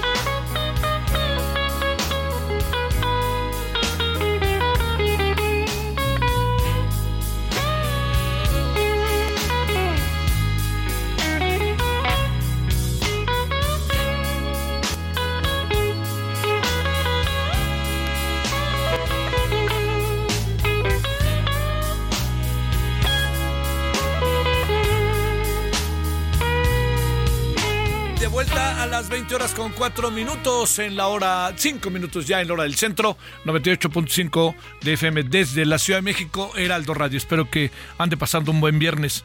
Es Blues Boys Town, ¿no? A ver qué le parece. Esto es de BB King, por supuesto. Es un. Es para escuchar y escuchar y escuchar. Maravilloso la guitarra, su voz, todo. Bueno, aquí andamos.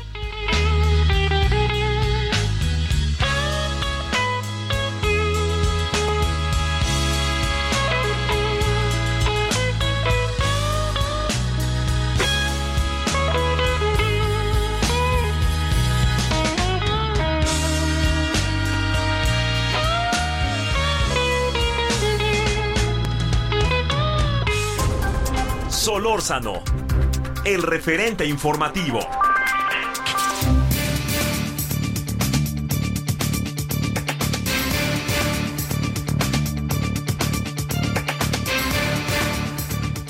Alberto Guerrero Baena, doctor en política de seguridad por la Universidad de Sussex de Reino Unido, consultor especializado en temas de seguridad. Querido Alberto, como siempre, gracias por tu tiempo. ¿Cómo has estado? Buenas noches. ¿Qué tal, Javier? Muy buenas noches. Un saludo para ti y para todos los radioescuchas. Bien, pues aquí con atención a los temas de seguridad a nivel nacional. Oye, a ver, te planteo este que es un gran tema y que pasa por Michoacán, por supuesto, y por Guerrero, sobre todo, por mucho en Sinaloa, en fin. Eh, en la reunión de alto nivel, de nuevo surgieron estos señalamientos, o si quieres le ponemos la palabra acusaciones, de que si este fue o no fue, que si México o no produce fentanilo. Eh, de cualquier manera el tema estaba ahí y se señalaba de manera muy clara que sí se pues, que este Estados para Estados Unidos algo ahí está pasando de manera excepcional. Pero te planteo esto como preámbulo para decirte otra cosa. Y esa otra cosa que te digo es que qué es lo que está pasando con las autoridades mexicanas que queda la impresión de que la Secretaría de Seguridad Ciudadana dice una cosa y la mm, canciller una y otra vez dice otra. Incluso no la dijo a nosotros, te confieso ahora, en una entrevista que le hicimos hace algunas semanas. A ver, ¿qué ves, Alberto, con ese preámbulo?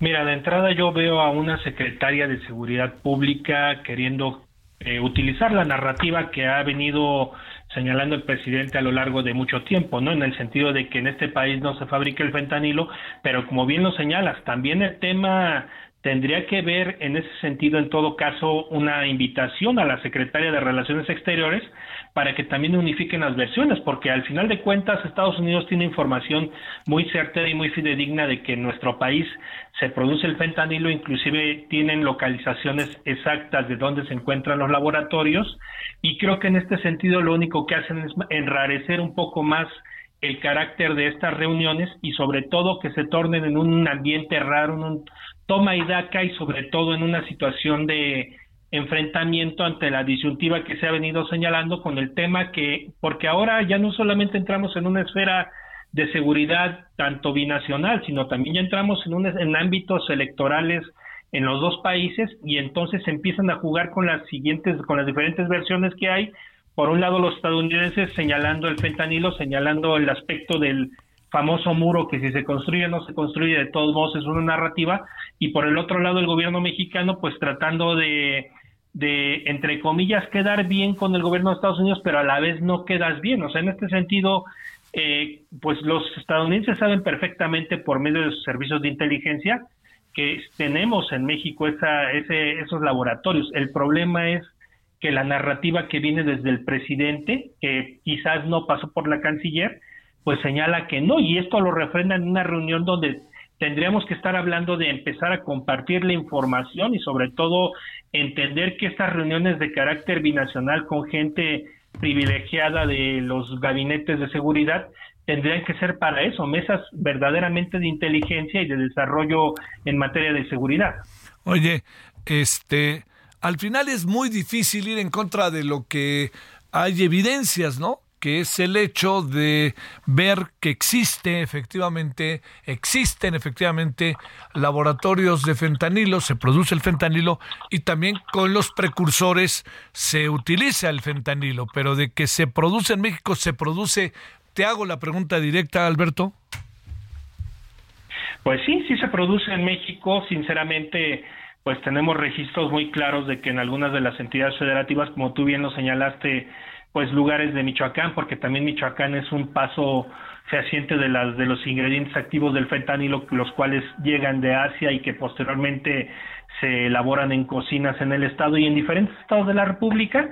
Y yo creo que en estas circunstancias, más allá de asegurar y de impactar con la, una noticia que quizás no es la de no es la del encabezado, pero que sin duda tendría que haber servido esta reunión para poder afinar algunos detalles, porque también no tenemos muy contentos al vecino con, con los temas que realmente se trataron. Hace un ratito trataron un tema muy importante que es el de la migración y que sin duda también en este sentido, al igual que en la migración, también en los temas de seguridad, tendrían que haber tratado con las autoridades locales, que sin duda muchas de ellas tienen conocimiento de todo lo que se realiza en este sentido con sustancias prohibidas, pero que realmente esperan a que en algún momento la esfera de lo estatal y de lo federal puedan entrar a ayudarles, pero que sin duda la verdad esto es un es un tema de enfrentamiento que se está dando primero que nada desde el ámbito del gabinete federal mexicano, posteriormente sales a dar una versión que sin duda sale partida, pues de ahí se agarra el gobierno estadounidense para señalar pues que México es un mal vecino, por el otro lado los candidatos republicanos, precandidatos republicanos, pues obviamente van a tomar esto como una narrativa y sin duda se está dando esta nuevamente esta versión de querer intervenir de manera armada contra los cárteles de la droga en México y que sin duda pues serviría como una bandera electoral, sobre todo para el lado republicano, Javier. Sí. Oye, eh, el presidente utilizó la palabra satisfecho en la lucha de México contra el fentanilo. ¿Cabe esa palabra o, estamos lejos de ella? Y no lo digo necesariamente como una eh, crítica al presidente, sino más bien con la visión, eh, con un diagnóstico parcial que tenga de lo que está realmente sucediendo en el país, viendo cómo dos de sus principales funcionarios no se ponen de acuerdo con el tema. Mira, yo creo que en este sentido el propio presidente ha tratado de desarrollar un discurso donde prácticamente lo que él dice y decide le causa una satisfacción enorme. Entonces, él no va a salir de esa situación, quizás en lo interno corrija o en algún momento tienda a hablar con algunas de las con las funcionarias para que en ese sentido traten de unificar o en todo caso buscar este buscar trascender con este tipo de informaciones y que se pueda emitir una sola versión, pero sin duda el presidente, él se sostiene disciplinariamente en un discurso, en este sentido, el discurso de satisfacción no solamente con la reunión, sino también con, como bien lo señalaste, con los resultados, pero que desafortunadamente vemos hacia el exterior o lo vemos con los ojos del exterior y sin duda deja mucho que desear la lucha de México contra el narcotráfico, contra los grupos del crimen organizado y en este caso con la información parece que nosotros no tenemos un servicio de inteligencia, Javier, y eso es lo que realmente al parecer estamos delatando porque sin duda al, que dos funcionarias se contrapunten en una reunión de alto nivel, significa que es eso, que no tenemos bien coordinado el operativo de seguridad y por el otro lado no tenemos coordinada la información para unificarla. Oye, bajo esta perspectiva, eh, digamos, entiendo que, que no es fácil, pero ¿cómo interpretar lo que pueden eh, pensar en Estados Unidos sobre esto cuando no llega a un proceso real de, digamos, de, de una situación como de, pues sí, coherencia interna respecto al tema? Mira, en este sentido, pues obviamente habrá posturas diferentes, sobre todo ahorita que también se ha dado un divisionismo dentro de dentro de la política estadounidense. Por un lado, el, el gobierno de Estados Unidos que de alguna manera ha tratado de tolerar un poquito más esa cercanía que se ha tenido con el presidente mexicano y con su gabinete, pero que sin duda no está dando los resultados satisfactorios. Y por el otro lado, en el caso de la narrativa republicana, que al final de cuentas todo se convierte en una sola narrativa que es la estadounidense, pero que ahorita por los tiempos electorales tenemos que dividirlo en dos. Los republicanos obviamente lo que buscan es colgarse de un discurso intervencionista fieles a su tradición y por el otro lado pues de, entender que en este sentido estos este esta postura intervencionista pues sin duda va a entusiasmar a muchísimos este a muchísimos estadounidenses sobre todo tomando en cuenta que es un discurso incendiario que se ha venido utilizando con el paso del tiempo amén también en este sentido de, de que la colaboración para la extradición de algunos este, delincuentes este, mexicanos pues ha sido magra en algunos aspectos. Oye, eh, este, ¿qué, ¿qué te pareció? ¿Qué conclusiones podemos sacar en función de lo dicho?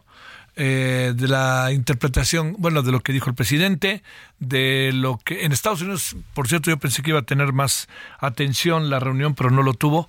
Pero qué, qué, este, digamos, qué, qué alcanzas a apreciar de las conclusiones que tuvo esta reunión de alto nivel eh, en el terreno de los hechos, tomando en cuenta que, pues, como ya lo has mencionado y lo hemos dicho varias veces, no, no, no podemos pasar por alto, pues, que hay elecciones por aquí y por allá y eso crea condiciones de una u otra manera, ¿no? Mira, yo creo que en estas circunstancias hay que tomar en cuenta que con el cambio de funcionarios también, al parecer, también ha habido un cambio de narrativa, ¿no? Por un lado, eh, eh, esta reunión, si lo hubiera encabezado, y vamos a ponernos en el terreno del hubiera, si lo hubiera encabezado Marcelo Ebrard, quizás hubiera tenido un dejo de satisfacción para ambas partes, tomando en cuenta ese punto de negociación que está tenía, que, tuvo en su momento el canciller. Hoy en día la nueva canciller pues no tiene esa libertad de acción para poder negociar con los propios este estadounidenses, esa libertad que quizás este tenía el canciller Ebrard. Y por el lado estadounidense pues tenemos que entender que amén de la parte electoral también tienen, tienen mucho el ojo en México tomando, tomando en cuenta, pues obviamente que somos el vecino, el primer socio comercial, y por el otro lado, pues el tema, los temas que habitualmente están en la agenda de, de mediática, que son la migración, por el un lado pidiendo que, que, pues de alguna forma la Guardia Nacional también intervenga el caso concreto de lo que es este el ferrocarril La Bestia que de alguna manera lleva a los migrantes y por el otro lado el aspecto de inseguridad y la protección a los socios comerciales como por ejemplo lo que ha venido sucediendo con el tema del aguacate que es un punto esencial que nos refleja esa importancia pero a la vez esa intervención clara que tiene el gobierno estadounidense en asuntos netamente mexicanos. Oye, pero fíjate, digamos, esto que mencionas ahorita, mucho, mucho no salió a relucir abiertamente, en, incluso en las conclusiones o, en esta conferencia de prensa encabezada por el señor Blinken y la señora Alicia Bárcena. Mira, yo creo que en este sentido, más allá de lo que se puede decir o interpretar en la conferencia de prensa, siempre habrá algunos arreglos internos que tengan que hacer que no se den a conocer por cuestiones quizás de inteligencia o de operatividad, pero que sin duda pues tendrá que haber una coordinación absoluta en estos momentos, tomando en cuenta el tipo de, de, procesos que estamos viviendo, un proceso donde el fentanilo pues obviamente ha, ha venido a invadir la esfera de, de lo, de, de la sociedad en la cotidianidad estadounidense y por el otro lado pues la, negati la, la negación del gobierno mexicano que sin duda a lo mejor esta narrativa pues, en los hechos y en los datos, quizás en lo interno y en estas reuniones de alto nivel, pues le mostraron los datos al gobierno mexicano y tendrá que actuar, acordando, como en muchas otras ocasiones lo han hecho, no, no ventilar a la prensa estas diferencias. ¿Qué es este, la otra cosa? Eh, ¿Cómo quedará la relación en un tema tan delicado como el fentanilo? ¿El presidente dice satisfecho? Del otro lado, ¿qué dirán? ¿Satisfechos también o nanay? Mira, yo creo que el por un lado, el, gobierno de Joe Biden tiene una presión muy fuerte del, del, sector republicano, sobre todo porque al final de cuentas del sector republicano sabemos que no, no se le va a dar gusto en mucho, porque al final de cuentas el enemigo natural de ellos es México y todo lo que representa México con la cultura, la migración, la inseguridad, etcétera, etcétera. Entonces, en este sentido, lo que habrán de buscar ellos, por principio de cuentas, es que habilitar las medidas pertinentes con los republicanos, hacerles ver que quizás hay una buena negociación o en todo caso un buen entendimiento con las autoridades mexicanas, pero también tomando en cuenta que en muchas ocasiones el discurso del presidente no nos ayuda mucho porque en algún momento se enfrenta con los republicanos, por el otro lado le da su, su coba o su, o su paquete al gobierno de Joe Biden, a su vez vuelve a cambiar la versión y entonces realmente no tenemos una línea discursiva oficial sin, sino que más bien es lo que el presidente mexicano va solventando con el paso del tiempo. Y en discursos de seguridad creo que es indispensable tener una narrativa oficial donde señales hechos, donde señales circunstancias y acciones a desarrollar. Bueno, pues este, te diría que, que Alberto, que esto no, no cambia mucho, que digamos, este, y además... Eh, hay, hay como muchos escenarios, porque yo supongo que en Estados Unidos les ha de llamar la atención, no quiero decir más que eso, el altísimo nivel de violencia en México, ¿no? O sea, la sociedad estadounidense tiene mucho de violenta, pero en el caso mexicano sí estamos ante un fenómeno, por más que se haya ido enquistando y haya ido avanzando, pues es brutal, Alberto.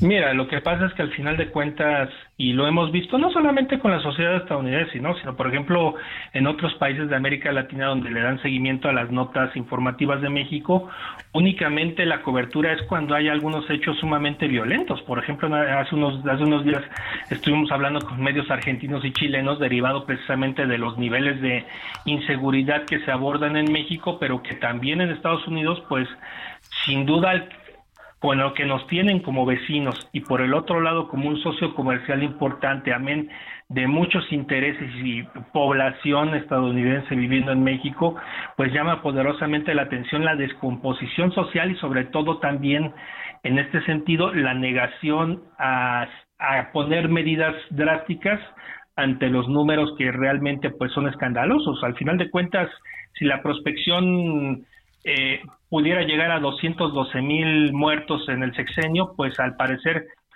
vamos a llegar, porque al final el camino se está dando y no hay medidas contundentes por parte del gobierno mexicano y eso repercute pues obviamente mediáticamente y por el otro lado políticamente. Te mando un gran saludo Alberto Guerrero Baena, buen fin de semana, gracias. Gracias, Javier. Muy buenas noches. Sale, bueno, vámonos a las 20 con 21 en hora del centro. Un buen personaje, el meteorólogo Alberto Hernández Unzón, con el que en diferentes momentos de nuestro trabajo profesional hablamos con él. Fíjese que falleció. Ay, me contaba ahora Román que todo fue un cuanto tanto intempestivo. Incluso él iba manejando, se sintió mal y acabó yendo a una clínica y parecía que estaba saliendo, pero no fue así. 58 años,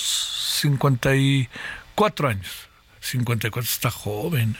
Híjole. Bueno, vamos a ver a escuchar a Héctor Vieira y esta pieza que hizo en honor a este muy buen personaje, el meteorólogo Alberto Hernández Sonzón. La meteorología en México perdió uno de sus miembros más destacados. El ingeniero Alberto Hernández Unzón falleció este viernes a los 59 años a causa de un infarto al miocardio, lo que causó conmoción en el gremio académico y de los medios de comunicación. Al contrario, están diciendo que al volar estos aviones lo único que realizan es acelerar el proceso y entonces llueve en unas zonas y en otras zonas deja de llover. Nacido en 1964, Alberto Hernández Unzón se desempeñó como coordinador general del Servicio Meteorológico Nacional desde 1989 y hasta 2018, periodo en el que le dio seguimiento a 840 ciclones tropicales y más de 1100 frentes fríos a lo largo de su carrera, entre ellos los mortíferos Paulín en 1997, Isidor y Kena en 2002, Emily, Stan y Vilma en 2005, así como Manuel e Ingrid en 2013 y Odil en 2014. Del huracán Beatriz este se mueve muy lentamente al noroeste a 20 kilómetros por hora. Como puedes ver, el centro del huracán Beatriz se encuentra a tan solo 70 kilómetros de Lázaro Cárdenas su trabajo le permitió consolidarse como uno de los especialistas más importantes a nivel nacional e internacional por sus precisos reportes meteorológicos y su conocimiento en protección civil, lo que le permitió ser asesor del Sistema Nacional de Protección Civil entre 2017 y 2018. Además, el ingeniero Hernández Unzón fue profesor de Geofísica y Meteorología en el Departamento de Ciencias de la Tierra del Instituto Politécnico Nacional y al momento de su fallecimiento se desempeñaba como jefe de meteorología de Grupo Fórmula. Descanse en paz el ingeniero Alberto Hernández Unzón. Héctor Vieira, Heraldo Media Group. Buen personaje, en paz descanse. Al final estaba en Radio Fórmula. Con nosotros trabajó, bueno, con su servidor en muchos diferentes momentos. Cuando estábamos en el Canal 11, uy, qué tiempos aquellos.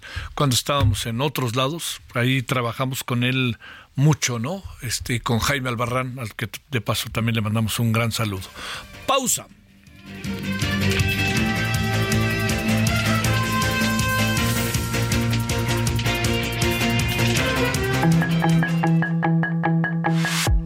Referente informativo regresa luego de una pausa.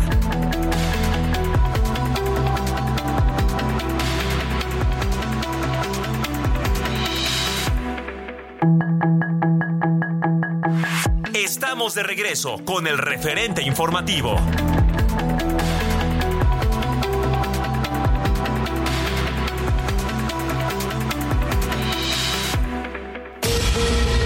Presidente de Estados Unidos, Joe Biden, anunció este viernes que existe una posibilidad de realizar una reunión con su homólogo chino Xi Jinping durante la próxima cumbre de la PEC, que se llevará a cabo en San Francisco del 11 al 17 de noviembre.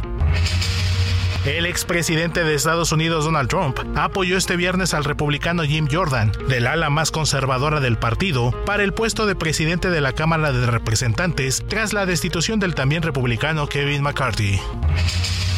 El ejército ruso atacó este viernes el centro de la ciudad ucraniana de Yarkov y sus alrededores, con misiles de alta precisión Iskander, provocando más de 50 muertos entre civiles, en uno de los bombardeos más mortíferos desde el inicio de la invasión el 24 de febrero de 2022.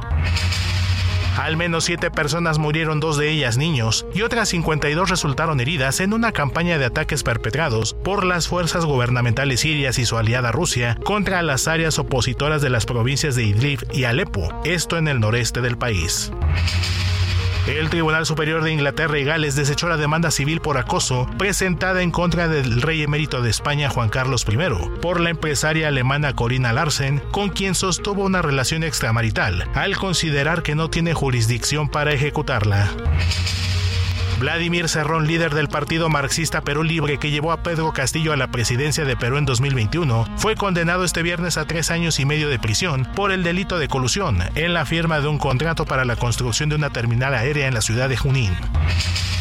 El dirigente opositor nicaragüense Juan Sebastián Chamorro denunció el saqueo, robo y confiscación de un restaurante propiedad de su familia por parte de la dictadura de Daniel Ortega, que previamente lo despojó de su nacionalidad tras ser acusado de traición a la patria. Para el referente informativo, Héctor Vieira.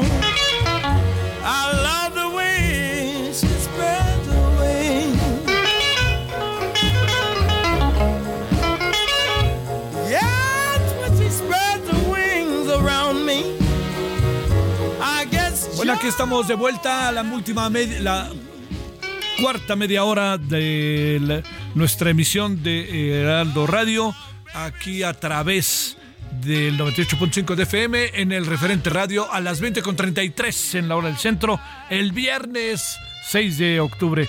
BB King, Sweet Little Angel, siempre es bueno escuchar un ratito y más en viernes, ¿no?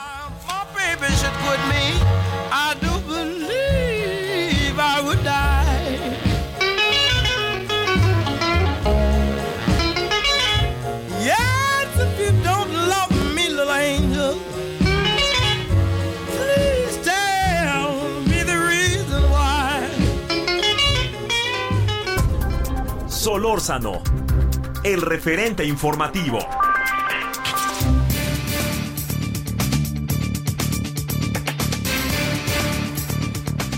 Bueno, con enorme gusto saludamos a Cleofas Arreola hasta Tijuana, presidente del Consejo de la Fundación Castro Limón en Tijuana. Querido Cleofas, con enorme gusto te saludo. ¿Cómo has estado? Muy bien, Javier, muchísimas gracias por recibir la llamada. Oye, qué buena tu música, eh, la verdad. Gracias. Bueno, y mira que allí en Tijuana se pintan para eso. Oye, a ver, conocí la historia por el famoso doctor que me dice que, a ver, dos, eh, se, se está creando toda una fundación llamada Castro Limón que tiene que ver, bueno, esperanza de vida, pero que parte de un hecho muy, muy conmovedor y muy fuerte allá en Tijuana, Clefas. ¿De qué se trata? Mira, Javier, en primer lugar, no se está gestando.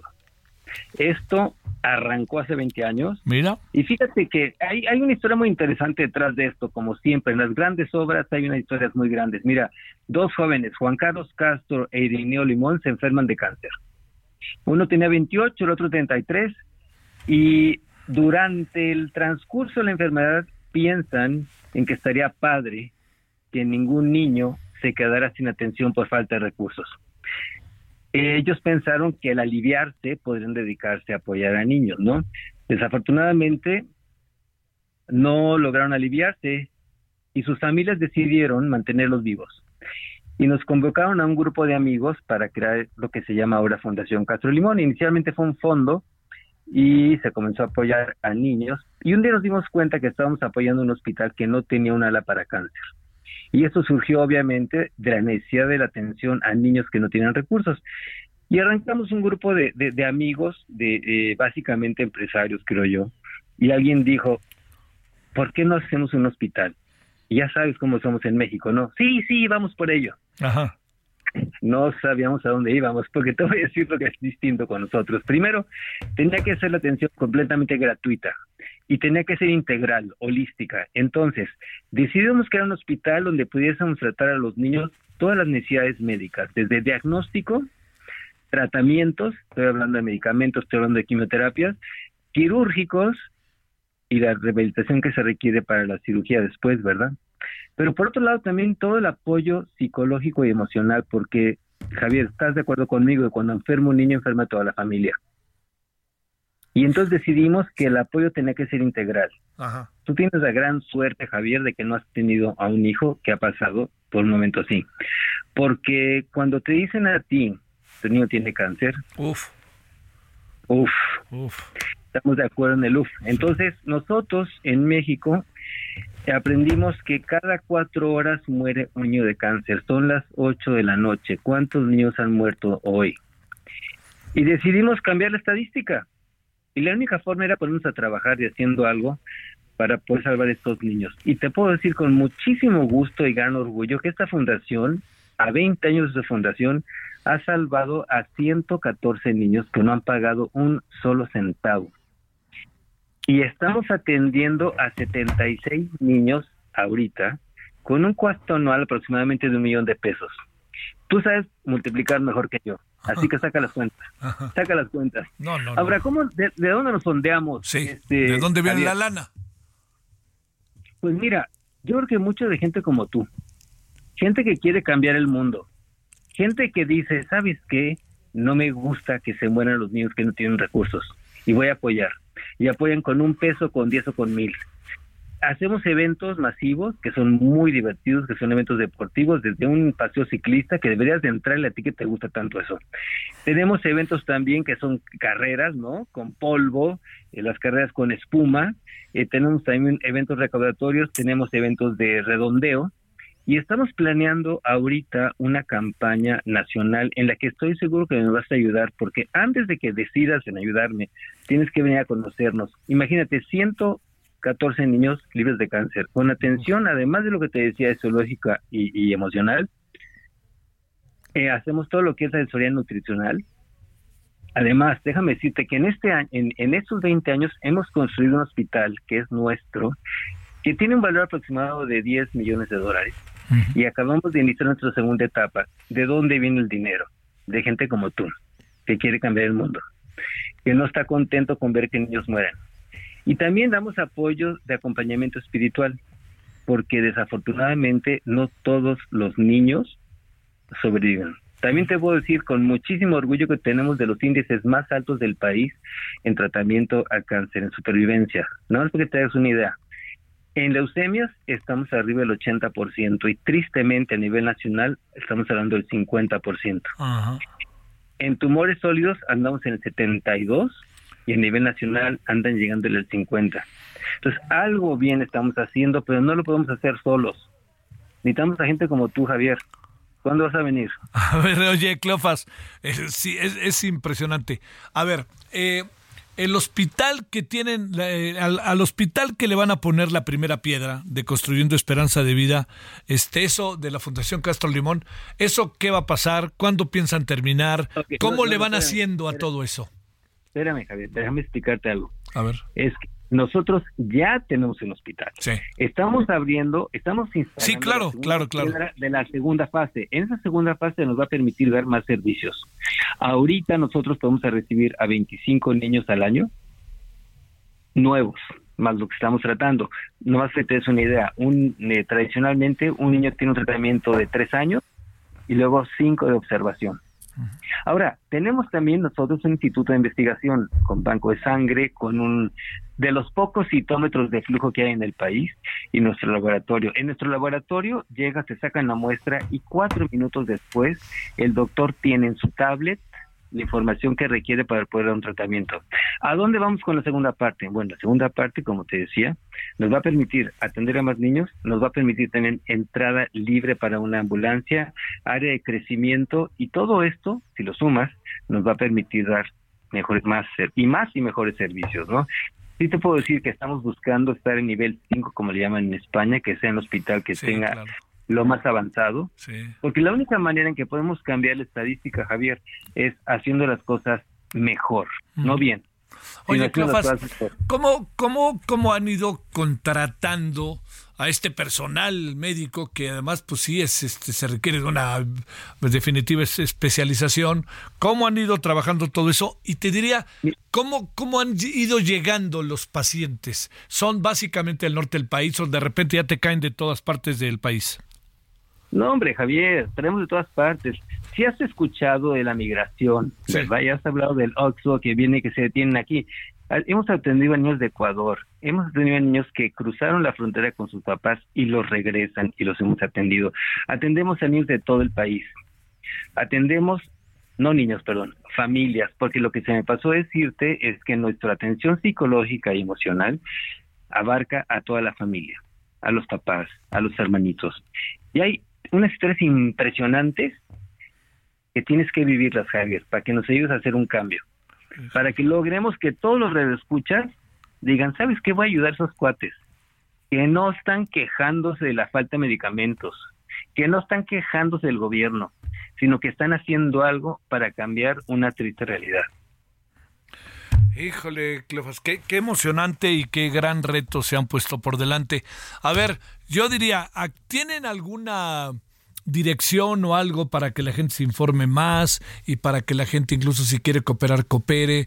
Porque mira que como tú mejor que nadie sabes, Tijuana es un, es- yo diría que es- son muchas cosas al mismo tiempo, todo lo que pasa por Tijuana, incluso por la tierra Cachanilla, Mexicali y por esa Ensenada, toda esa zona del país, ¿no? Pues mira, facilísimo. Nuestra página es www.fundacioncastrolimón.org, pero es mucho más fácil. Entras a cualquier buscador y pones Fundación Castro Limón y te va a llevar a nuestra página. Pero déjame decirte algo más, Javier. Sé que estás recortando tiempo, pero mira, ¿sabes por qué hacemos lo que hacemos? Porque todos los miembros del consejo somos requete mexicanos. Y el mexicano sabe enfrentarse a los retos y hacer algo con ellos. Cuando les pasó esto a las dos familias, jamás se preguntaron por qué, sino que dijeron para qué. Dos familias, la familia Castro Munguía y la familia Limón Vargas, y nos jalaron a los demás. Y ahí vamos, pero queremos jalar más gente, quisiéramos poder pasarles, mira, no queremos de verdad prender en fuego al país, pero sí queremos encender una llama en el corazón Sí, de los claro. mexicanos que quieren cambiar las cosas, ¿no? Eso es. Pues mira, Cleofas, que sea la primera de muchas llamadas para estar platicando Espero y hablando de esto, si te parece. Me parece muy bien, pero dime fecha porque vengas. ya te con... Ahí hablamos con el doctor Medrano, que ya es que nos trae al trote. Excelente, Javier. Te mando Qué un gran gustazo, saludo, ¿eh? Cleofas, a ti y a todo el equipo de la Fundación Castro Limón. Gracias por tu tiempo, en verdad que lo agradezco. Un abrazo, Javier. Para ti, Cleofas. Gracias. Es que, vea, ¿no? O sea, de, que hay posibilidades, pues hay posibilidades. De que hay que abrir la puerta, hay que abrir la puerta. Pues no se puede así como así nada más este, estar esperando. Fíjese qué importancia esta fundación. Además, con algo importante para que lo sepa, el, lo debe de saber el gobierno estatal y municipal, municipales, pero también que lo sepa el gobierno federal. O sea, se ha atendido a un buen número de migrantes, de niños que regresan de los regresan de los Estados Unidos con su familia y que de repente se sienten mal y buscan y van y resulta que tienen cáncer y los han ya vio la tasa de efectividad que ha tenido todo lo que están haciendo. Bueno, es es una gran noticia. Yo la verdad que me emociono mucho por estas cosas, no sé usted. 10, 20, 45 en la hora del centro. Solórzano, el referente informativo.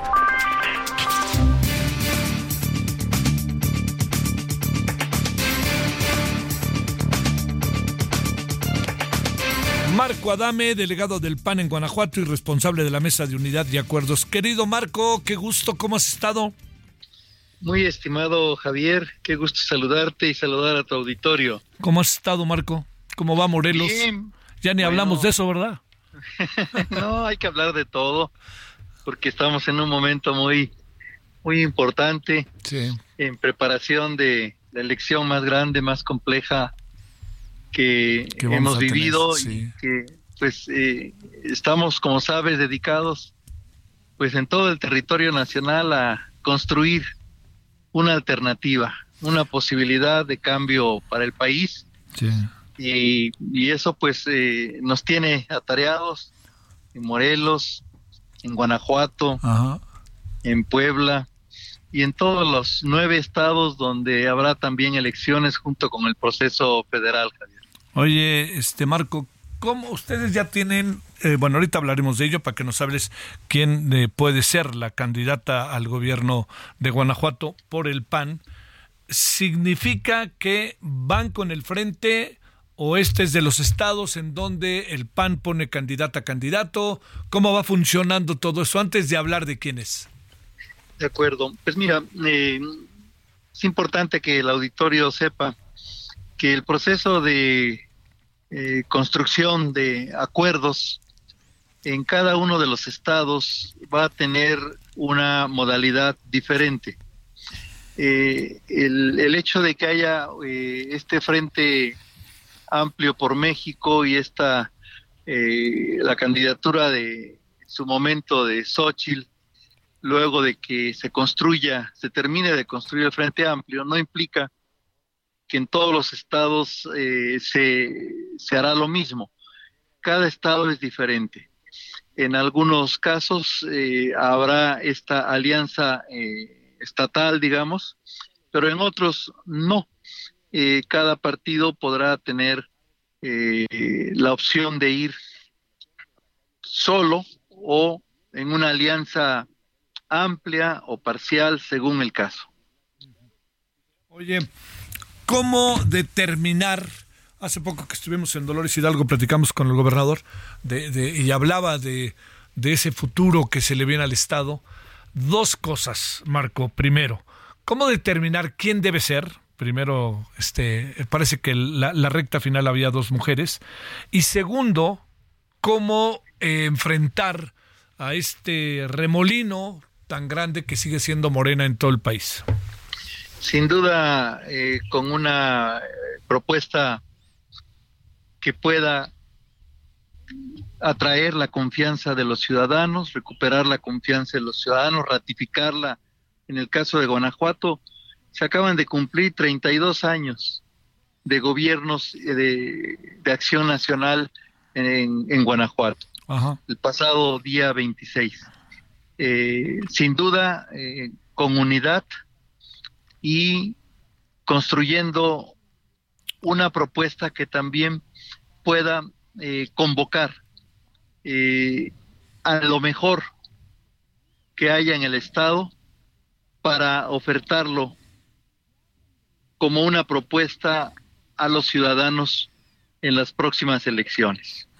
Y esto es una construcción, se tiene que hacer pensando en el futuro del Estado, se tiene que hacer con una eh, muy buena eh, plataforma también en su momento, pero sobre todo tiene que ser eh, con la participación de todos los aspirantes, cada quien en la opción donde pueda dar su mejor contribución al desarrollo del Estado. Oye, eh, ¿qué decisión tomaron y cómo tomaron la decisión en Guanajuato los panistas? Pues mira, estamos eh, avanzando poco a poco. Eh, en Guanajuato, tres mujeres muy valiosas han manifestado su intención de contender por la gobernatura. Ajá.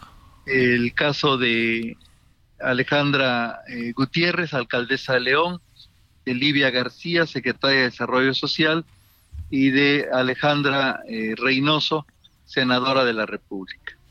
Pero eh, de aquí al proceso, pues cada una también está valorando qué es lo que ha decidido eh, hacer o cómo desea participar. Claro. Y el día de ayer, la alcaldesa eh, de León, Alejandra Gutiérrez, presentó en la mesa de unidad su intención de eh, reelegirse como alcaldesa de León. Ah. Y esto es un paso muy importante. Sí, claro. Porque pues esta definición al mismo tiempo eh, invita a que las otras dos contendientes pues definan cómo quieren participar. Sí. Ambas han eh, manifestado su deseo de contender por la gobernatura, pero no descartan también otra forma de participación. Así que en los siguientes días estaremos también conociendo eh, esta decisión que tome cada una de ellas y lo que hace el partido es tener abiertas las opciones de participación eh, con las distintas formas de selección que tiene el PAN, tanto por un acuerdo de unidad que abre la posibilidad de una designación o por una elección interna que puede ser también otra manera de elegir a nuestra candidata. Oye, eh, ¿la senadora ya ha decidido algo o no, este Marco? Eh, todavía no llegamos a ese punto, pero en los siguientes días sin duda conoceremos cuáles son las, eh, la- las opciones que ella se plantea. Eh, lo que te puedo garantizar es que eh, el PAN está analizando todas las posibilidades y esperando que cada una de sus eh, aspirantes participe en el espacio donde pueda dar el mayor eh, servicio al Estado. Pero diríamos, Marco Adame, eh, virtualmente, formalmente, no sé cómo decirlo, eh, ya el PAN tendría en Alejandra Gutiérrez la, este, bueno, ella se queda en León, pero ya tendría su candidata o todavía no. Formalmente no, lo vamos a ir determinando en los siguientes días para estar listos eh, antes de que inicien las precampañas, Sí. Ya con la definición de cada participante. Sí. Ahora te digo una cosa con lo ahora que lo que uno alcanza a ver de Guanajuato. Eh, bueno, la candidata, la, este, la posibilidad de que se relija la, este, la presidenta municipal de León es, es este grande entre los votantes y, y en el caso de la, eh, la secretaria, pues también pareciera que el perfil le ayuda y que algo pudiera pasar interesante ahí, ¿no? Sin duda tenemos eh, en ellas muy buenos perfiles. Eh, León representa el 30% del padrón del Estado. Además es una ciudad pujante con un gran desarrollo eh, ya alcanzado hasta ahora y con una posibilidad de hacia adelante de seguir creciendo y desarrollándose de la mejor manera. Hay un buen gobierno y ratificarlo pues es nuestra primera opción. Y en el caso de eh, Livia García, pues nos ha expresado que se mantiene firme en su aspiración a la gobernatura, eh, así lo estamos considerando como una posibilidad, y también la senadora Reynoso, quien ha expresado esa misma aspiración, y también eh, ha expresado que podrá valorar eh, continuar con sus tareas legislativas, pero esto lo vamos a saber formalmente en los siguientes días. Lo que quiero decirte y comentarle al auditorio es que vamos muy bien, que los acuerdos han sido tomados en un proceso de diálogo, de unidad, y que eh, sin duda eh, concluiremos con la, la mejor propuesta para la gobernatura del estado y las mejores propuestas para los distintos cargos que estarán en disputa. Y que va al frente, ¿no? Que esa es la otra parte que habrá que ponerse de acuerdo con la otra instancia. Marco Adame, muchas gracias. Muchas gracias, Javier. Te mando un fuerte abrazo. Para ti y para tu familia. Gracias, Marco.